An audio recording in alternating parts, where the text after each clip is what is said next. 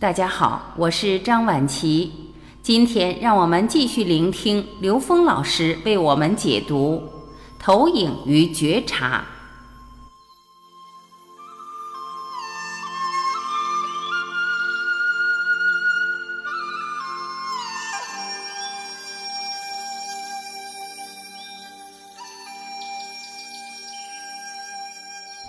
刘峰老师说。低维空间的事情是高维的投影。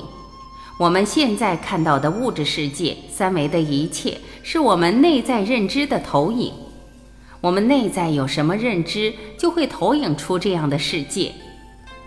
为什么佛家讲颠倒？颠倒的意思就是说，把外在的事情当成一种实在的呈现。其实，所有的事情都是内在对外在的反应。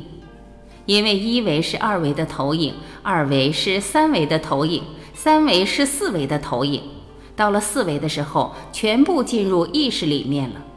所以，三维世界就是意识的投影。我们在现实中有一个功课，就是觉察，觉察自己在现实中投影出了什么相，这些相反映的是自己的认知障碍。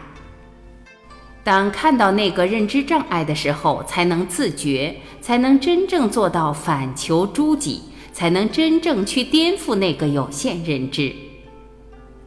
每一个认知实际上就是一个念的集成，一个念就相当于正弦能量波，只能用一个反正弦的能量波直进去把它颠覆，就是所谓的灭度。